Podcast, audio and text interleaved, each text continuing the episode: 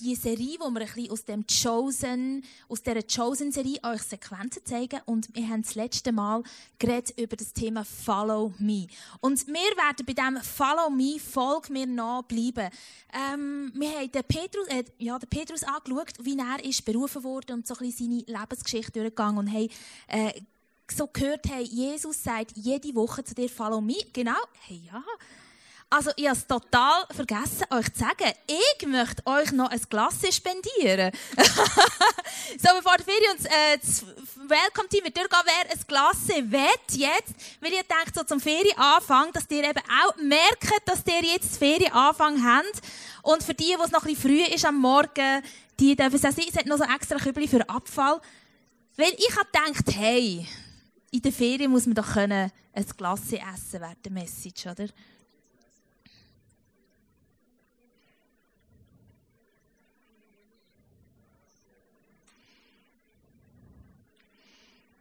Kein Stress, wenn du gerade erst aufgestanden bist und du als erstes am Morgen nicht ein Glas essen Es gibt solche, die das gut... Gut.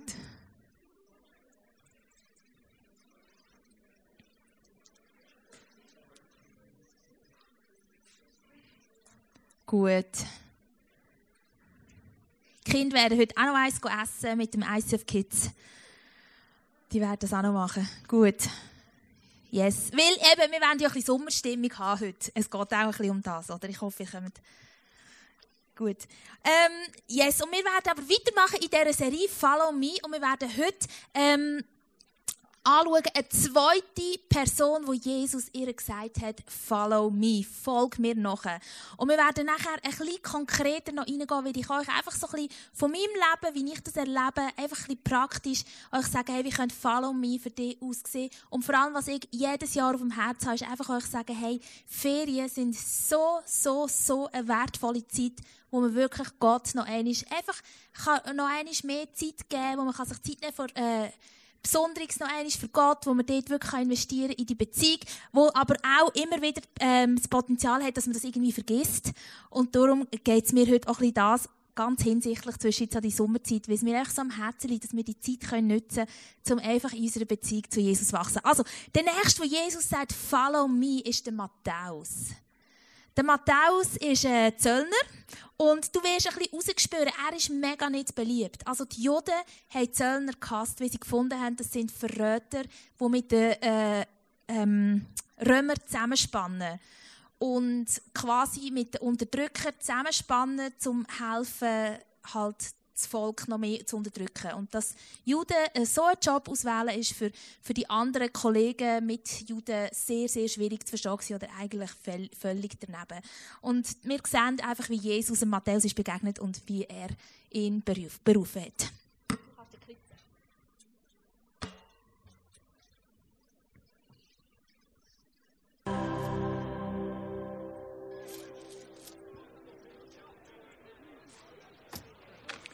You see the Parthian foot races last night? Darius ran like a gazelle. Jews don't go to foot races. Your old friend Simon himself used to run the wagering tables. We're not friends. Next. Okay, fine. So you did not go to the races? You stay home? I went to see my mother. Ugh, that would put me out, too. She asked when you're going to give her grandchildren? She didn't ask. I thought your parents don't speak to you. I had questions I couldn't ask anyone else. The mother of a son with talent like yours should be proud. She's ashamed that I could use a talent that God gave me against God. Next. You're good at something. You found a way to make a living doing it. It's that simple. Must be nice to live in a world so simply ordered. We live in the same world, Matthew. Next. Besides, what else are you going to do with a mind like yours?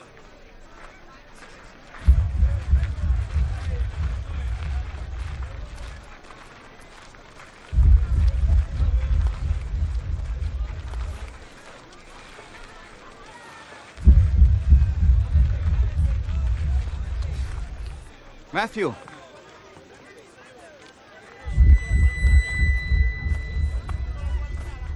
Matthew, son of Alpheus.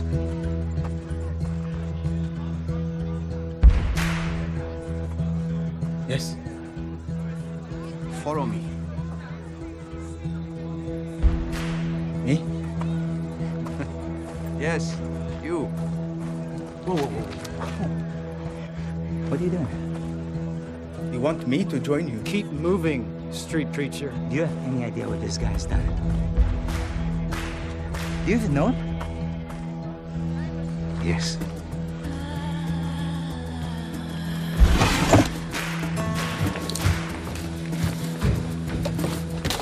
Listen, I said to. What are you doing? Where do you think you're going? Guys, let me go.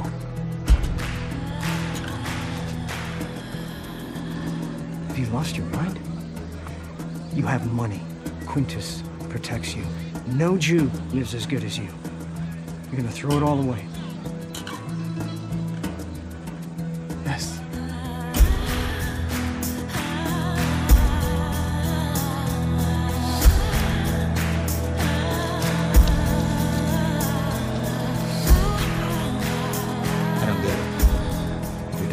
When I chose you either. But this is different.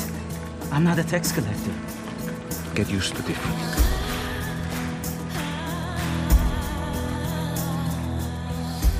I'm glad we passed by your booth today, Matthew. Yes. Shall we? We have a celebration to prepare for. You will regret this, Matthew. What's the tablet for? Grabbed it without thinking. You can put it back. No, no, keep it. You may yet find use for it. Where are we going? Dinner party. I'm not welcome at dinner parties. Well, that's not going to be a problem tonight. You're the host.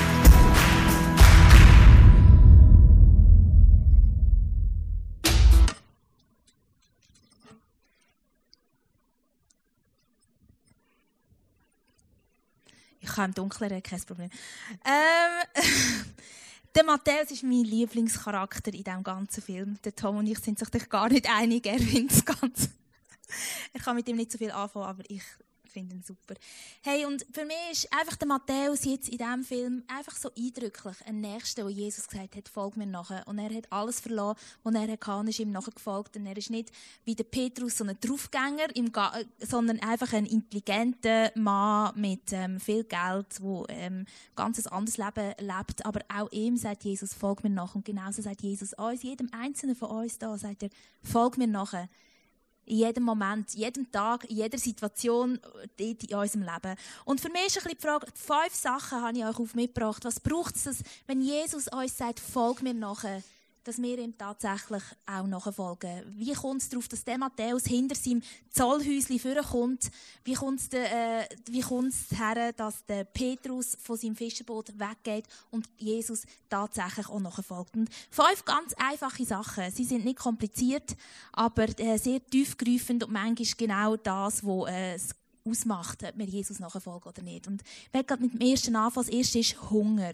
Ein reicher Mann war der Matthäus und er hat gespürt, dass er, obwohl er reich ist, obwohl er einen super Job hat, dass er nicht alles hat.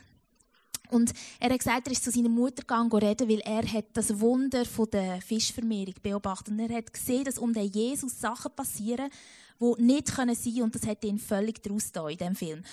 Aber auch sonst, weil wir wissen ja nicht, wie es bei Matthäus in der Bibel richtig war. Das ist einfach ein Film, das ist Interpretation. Und gleich, dass jemand aufsteht von seinem Job und sagt, okay, ich lasse es sein, dann muss ein Hunger im Herzen sein. Nach mehr als das, was er hat. Weil sonst würdest du es nicht machen. Wenn du völlig zufrieden wärst und sagst, hey, mir fehlt nichts, es ist alles okay, dann würdest du deinen Job nicht verlassen dann würdest du diesen Schritt nicht machen. Und genauso, wenn wir nicht würden spüren, dass da Jesus vor uns steht und sagt, hey, wenn er sagt, folg mir nachher, dass er sagt, dass dann etwas uns erwartet, wo mehr ist, als das, was wir haben, dann würden wir keinen Grund sehen, ihm nachher zu folgen.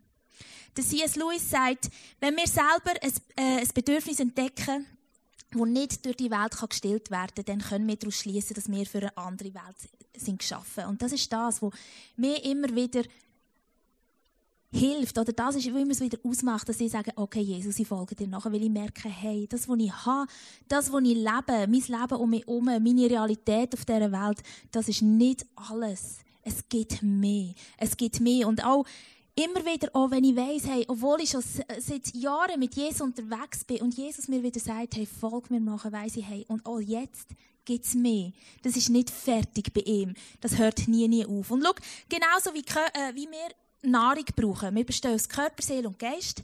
Und unser Körper braucht Nahrung. Das sind wir wirklich, das wissen wir. Wissen wir. Ähm, unsere Seele braucht Nahrung, wir brauchen Connections. Darum ist für gewisse Leute, die so allein waren, Corona, ist das schwierig gewesen, weil wir menschliche Beziehungen brauchen, weil wir etwas tun, was unserem Herz gut braucht, aber auch unser Geist braucht Nahrung. Der gehört genauso zu und das ist genauso ein Teil, wo, wo kann hungrig sein und ein Psalmist in der Bibel tut das so poetisch ausdrücken. Also, der hat sich wirklich überboten im Ausdrücken, wie man Hunger im Herz, den geistigen Hunger kann ausdrücken Er schreibt, im Psalm 42 steht er, wie ein Hirsch nach frischem Wasser lechzt. So lechzt meine Seele nach dir, o oh Gott. Ist das nicht? Oh, wenn du so kannst schreiben, krass. Aber er meint den Hunger, ganz einfach, was er meint, ich habe Hunger, in meinem Geist habe ich Hunger. Und er schreibt, wie ein Hirsch nach frischem Wasser lechzt, so lechzt meine Seele nach dir, oh Gott. Meine Seele dürstet, ja, nach dem lebendigen Gott. Wenn endlich werde ich wieder zum Heiligtum kommen und dort vor Gottes Angesicht stehen. Und das ist, äh, äh, das sind eigentlich Psalmen, die geschrieben worden von Leuten, die im Heiligtum haben geschafft, also die dort angestellt sind, ganz viel, oder die irgendwie mit Gottes Tempel connected sind.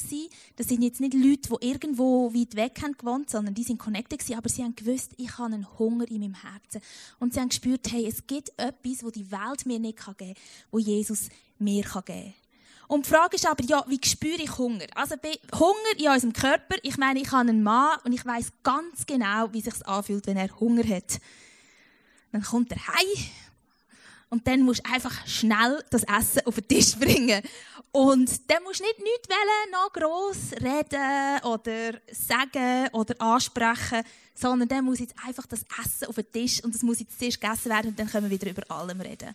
Genau, das merken wir relativ schnell. Aber wie sieht es aus, wenn wir in unserem Geist Hunger haben? Das ist noch schwieriger zu herausfinden. Und ich, bin, äh, ähm, ich gehe jedes Jahr in eine Pastorinnen-Retreat und dort hat uns Susanna Bicker eine Liste gegeben, wo sie sagt, schau, das sind Sachen, die uns zeigen, dass wir geistlich Hunger könnten haben. Und ich lese euch das vor und vielleicht kennt ihr das eine oder das andere. Unruhe, Gereiztheit, Sorgen, Unausgleichenheit, Ungeduld, Wut, Traurigkeit, Gefühl von nicht genug, Stress, Angst und so weiter. Also geistlicher Hunger ist oftmals nicht so, dass wir ein Hypo haben oder irgendwie so, sondern es drückt sich nachher in etwas in uns innen aus. Und vielleicht spürst du, spricht dir gerade etwas von dem an und vielleicht könnte es sein, dass du sagst, hey, das könnte ein Ausdruck sein, dass in mir innen etwas Hunger hat, dass ich einen geistigen Hunger habe. Und mein Geist in mir innen genauso genährt werden wie mein Körper, wie meine Seele, wie alles. Und oftmals eines der grossen ähm, Herausforderungen beim geistlichen Hunger ist, dass wir äh, den ganz gut können abdrücken können. Oder ich kenne es für mich, ähm, wenn ich so Symptome habe, es gibt ganz viele Sachen, wie man den so ein bisschen abdrücken kann mit dem ähm, Instagram oder ich weiß nicht, wie du das machst. Wie tust du äh, das äh, oder mit Fernsehen schauen oder Serien. Es gibt da ganz viele gute Tricks, wenn du den möchtest wie du das schaffst. Oder du isst wirklich. Und genauso wie wir Mahlzeiten haben, verschiedene, äh, zum Mittag, zum Morgen, zum Nacht, Snacks, Dessert, Mitternachtssnack, ähm, äh, gestern haben wir ein äh, jemanden eingeladen, kochst du ein mehr. Wir haben ein Fest mit meinem Schwiegervater, jetzt am Freitag, dann gibt es ein Buffet. Es gibt ganz viele verschiedene Arten, wie du auch die geistlichen Hunger kannst, ähm, äh, stillen. Wir werden nachher ein paar Sachen anschauen. Aber hey, das Wichtige daran ist, ist, dass du isst und regelmäßig und ausgewogen. Genauso wie wir auch ausgewogen essen sollen. Und dass die Geist wirklich genährt werden kann. Und das ist so ein bisschen Basic von dem, was ich heute ausgehe. Wenn Jesus sagt, follow me, dann musst du spüren, dass du hungrig bist. Dann musst du wissen, hey, es gibt noch etwas mehr. Um dass du kannst sagen, okay, ich folge dir nachher. Und ich werde euch heute wirklich herausfordern, wenn du das ist, oder zusprechen, hey, es gibt noch so viel mehr. Es gibt noch so viel mehr mit Jesus. Egal, ob du neu oder kurz mit Jesus unterwegs bist, egal, ob du sagst, ja, ich bin jetzt schon mega viel am Essen, ich habe meine geistliche Nahrung, die ist voll, ähm, Äh, ich hatte dabei je immer da noch einen Snack in der Tasche oder äh, regelmäßige äh, ähm, Zeiten, wo ich mit Jesus zusammen bin und esse und von ihm kann, äh, überkommen oder nicht und sagst, ja, äh, genau, vielleicht ab und zu ein Snackchen drin, aber mir nicht. Egal, wie du unterwegs bist, wenn du Hunger hast und wenn du sagst, Jesus, ich habe Hunger, dann sagt Jesus dir heute Morgen, folg mir nachher. Gut. Ähm, vier Sachen, wie du näher kannst essen oder wie das kommt. Erstens, äh, eins ist Stille und Einsamkeit. Und das klingt jetzt vielleicht ein bisschen so, okay. Aber ich glaube, ein wichtiger Punkt ist, dass du spürst, dass du hungrig bist und dass du zu dir zur Ruhe kommst und an einen Ort kommst, wo du einfach Ruhe und Frieden hast, wo du kannst mit Gott connecten und wo du dich selber kannst spüren und wo du Gott kannst spüren. Nicht so im Rush. Eben, ich weiss Zeiten, wo meine Kinder schon gesprüht haben, bevor ich bin verwacht und noch schnell U-Version, äh, äh, Vers, Bibelvers, Snack, alles gut. Aber ich habe gemerkt, es macht einen riesen Unterschied, wenn ich Zeit habe, wo wirklich ich einfach da sein kann und mit Gott zusammen sein. Und was mache ich dort? Nicht unbedingt mega viel, sondern es ist Zeit, wo ich merke, ich schaffe Raum. Schau, wir sind berufen, ein Tempel von Gott zu sein. Wir sind ein lebendiger Tempel. Und ein Tempel ist ein Ort, wo Gott den Menschen begegnet. Und das ist so wunderbar. Stell dir vor, in dir innen, wo Gott dir begegnet, hat dir berufen, ein Tempel zu sein. Und darum hat er in dir innen einen Begegnungsort geschaffen. Und in Ruhe und Stille kommst du in den Begegnungsort hinein? Ist das der Ort, wo du wirklich kannst eintreten kannst, wo du kannst Raum schaffen kannst, wo Gott kann reinkommen kann? Und das ist so mein Erste für deine Ferien. Hey, nimm dir Momente von Ruhe und Stille. Ich habe angefangen, ähm, mir zum Teil den Wecker zu stellen, 15 Minuten. Das ist kein Belang, wenn du ruhig und still sein Aber man kann das ein bisschen trainieren, habe ich gemerkt. Und es hilft mir. Manchmal stelle ich den Wecker nicht. Manchmal merke ich, hey, heute will ich wirklich mir die Zeit nehmen und mich nicht ablenken. Oder immer wieder merken, hey, ich kann mich ablenken, wenn der Wecker läutet. Es hilft mir manchmal, aber es ist einfach, manchmal hocke ich einfach da am Morgen und höre Musik und bin einfach mit Jesus zusammen. Und in mir innen entsteht der Raum und der Ort, wo Jesus mir begegnen kann. Im Psalm 63,6 steht, in deine Nähe sättigt der Hunger von meiner Seele.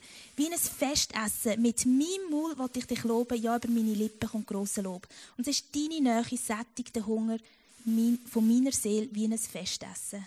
Und wenn du Hunger hast, hey, dann gib Gott Zeit und Raum, wo du einfach bist, mit ihm zusammen, wo es still ist, wo du allein bist und wo du einfach Abstand nimmst zum ganzen Business von dieser Welt dass in dir innen, in deinem Tempel innen, du die Begegnung mit Gott kannst haben. Wenn, Jesus, wenn du Jesus nachfolgen dann brauchst du Zeit und Raum, um ihm zu begegnen. Das Zweite ist, ist das Wort von Gott. Es gibt zwei geniale Bibelstellen über das Wort von Gott. Matthäus 4,4. Jesus gibt zur Antwort, der Mensch lebt nicht nur vom Brot allein, sondern von jedem Wort, das aus dem Wort Gottes Maul kommt. Also alles, was Gott redet, auf irgendeine Art und Weise, und ich sage dir, er redet in der Bibel sogar durch Esel, du kannst sein Wort durch die Bibel, wir denken immer zuerst mal an die Bibel, und das ist ein ganz grosser Teil von seinem Wort, aber Gottes Wort ist noch so, Gott kann durch so viel reden. Und auf diesem Wort leben wir. Und dann im Hebräer 4,12 steht, eins müsst ihr wissen, Gottes Wort ist lebendig, voller Kraft, schärfste, beidseitig geschliffene Schwert. Nichts ist so scharf wie das Wort. Es tut Seele und Geist und Mark und Bein durchdringen. Und es ist der Richter von unseren geheimsten Wünschen und Gedanken. Hey, das Wort ist nicht nur unsere Nahrung, sondern es bringt Leben. Genauso wie Nahrung auch. Ich versuche meinen Kindern zu erklären, wie das so funktioniert mit Essen und unseren Zellen und die verbrennen und ausatmen. Und das ist noch komplex, wie unser Körper da funktioniert. Aber genauso ist es auch mit unserem Geist. Wenn so Leben entsteht, wenn es etwas wachsen in uns innen, dann brauchen wir die Nahrung und das ist das Wort von Gott. Und eben, wie gesagt, das ist nicht nur die Bibel an sich, das ist ein sehr grosser Teil, sondern ganz viel auch seine Stimme, Heilige Geist, direkt, wo uns redet. Ein Wort von der Ermutigung von jemand anderem auf ganz viele verschiedene ähm, Arten. Und das Problem ist einfach, das Wort von Gott ist manchmal ein bisschen da und wir sind da. Und die Sache ist, wir können uns mit dem Wort von Gott beschäftigen, ohne dass es in uns in Leben bringt. Und es gibt ganz etwas Spannendes. Im Genesis steht, im 1. Mose steht, der Adam hat seine Frau erkannt und seine Frau Eva ist schwanger geworden. Erkennen. Und wir glauben, das ist mega wichtig, was, wir müssen, was muss passieren zwischen dem Wort von Gott und uns. Es muss Erkenntnis stattfinden. Und Erkenntnis, dann passiert etwas. Es wird es entsteht Leben, es entsteht etwas Neues. Und das ist das, wenn wir einfach das Wort von Gott anschauen und es hat nichts mit uns zu tun, wir connecten nicht damit, es passiert keine Erkenntnis, dann bleibt das Wort von Gott zwar spannend, intellektuell, ein guter Gedanke, ermutigend, aber es passiert kein Leben. Und das ist das, wenn wir das Wort von Gott brauchen, ist das äh, Wend und, und nötig dann ist es aber die Connection mit dem Wort von Gott, wo wir zusammen, wo ein Leben entsteht. Und ähm, genau, wie machst du das? Das hat auch ganz viel mit dem Raum zu tun, den wir schaffen in unserem Herzen. Wenn die Bibel, wenn sein Wort, und schau, ich kenne so viele Momente, wo ich einfach das Wort von Gott irgendwie an mir vorbei ist, wie ein Zug, und es hat nicht Leben in mir gebracht und ich bin leer geblieben. Aber wenn ich es reinnehme in mein Herz, wenn ich in meinem Herz Raum schaffe, wenn ich es einlade in mein Innerste inne und sage, du darfst da innen Wurzeln nehmen. Du darfst Fuß fassen, wenn ich mir, wenn ich, wenn ich, wenn ich so richtig immer innen einen Platz gebe, dann passiert Leben und es entsteht etwas und es bringt Veränderung. Und das ist im Fall ein mega Wunder. Weil die Bibel ist einfach ein Buch mit Wörtern. Du kannst es drucken, kopieren, alles. Und doch ist es so viel mehr. Das Wort von Gott ist einfach, es ist eigentlich so viel mehr als einfach nur ein schönes Zitat, eine nette Ermutigung, ein positiver Gedanke, sondern es bringt Leben in uns hinein, wenn wir ihm in unserem Herzen Raum geben und es Fuß fassen. Und das wünsche ich mir für deine Ferien, dass du kannst erleben wie das Wort von Gott in dir innen Leben vorbringt. Das mehr ist als nur eine nette Info. Ein To-Do, das du äh, abgekreuzt hast, sondern es kann leben. Und lass uns Hunger haben. Lass uns Hunger haben für das. Das Leben in uns entsteht. Übernatürliches Leben durch das Wort von Gott.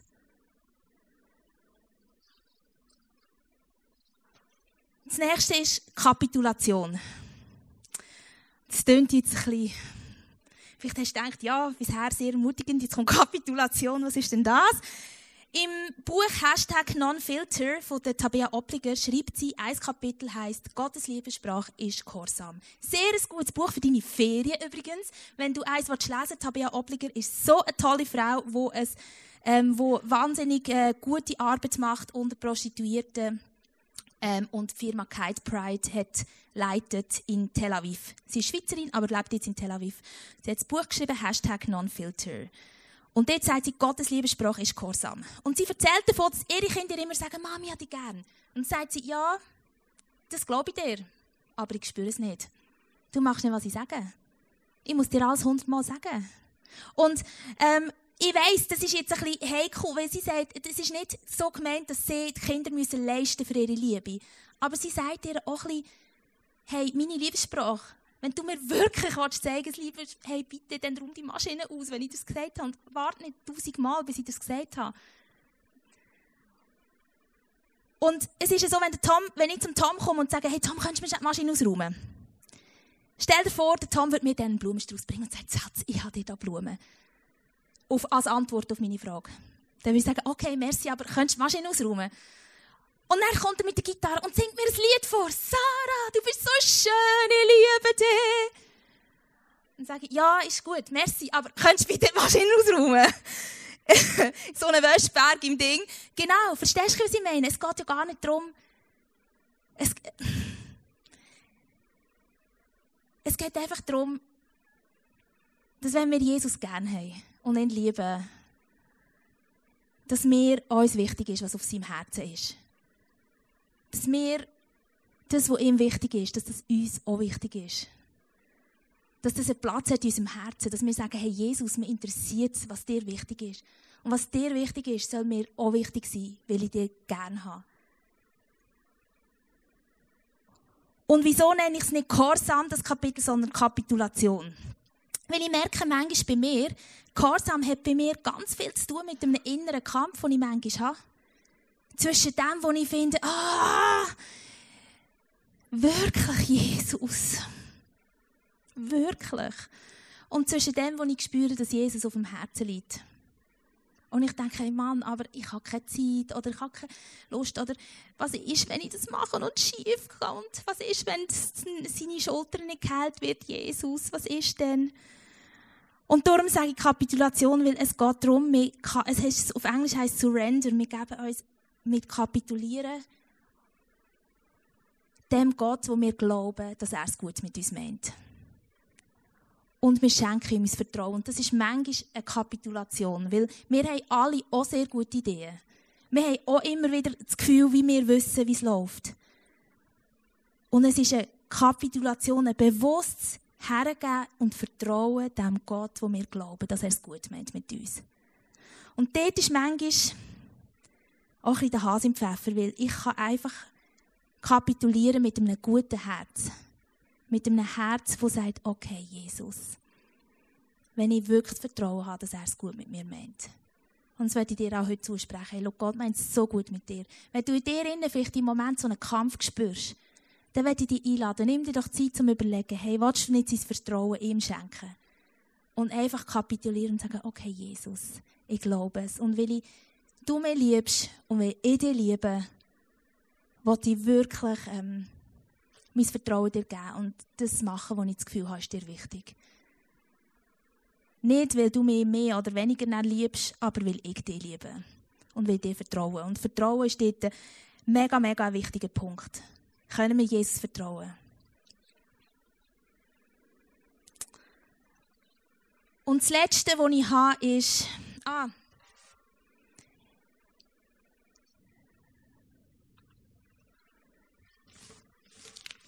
Punkt heißt, ich weiß es.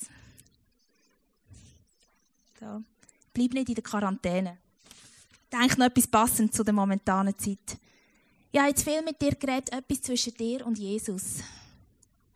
Etwas, wo zwischen dir und, und Jesus stattfindet, in der Stille, in der Ruhe. In deinem Tempel, wo du in dir inne hast. Und manchmal fühlt es sich so ein bisschen an wie in Quarantäne. Du denkst, ja, das ist jetzt wirklich ein guter Ort und das ist mega wichtig, das brauchen wir. Der Rückzug.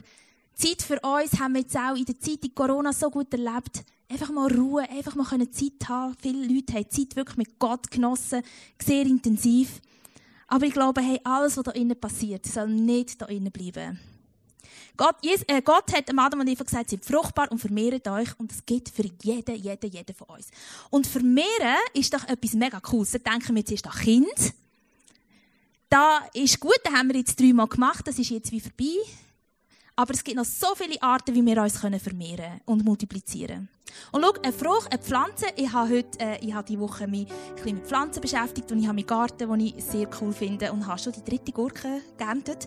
Und was an Pflanzen so ist, eine Pflanze hat, ist eine Frucht und die Frucht hat einen Samen. Und mit dem tut sich die Frucht sicherstellen, dass die Pflanze sicherstellen, dass wenn sie stirbt, dass dann nicht fertig ist, sondern dass es weitergeht und dass aus dieser Pflanze etwas Neues entstehen kann.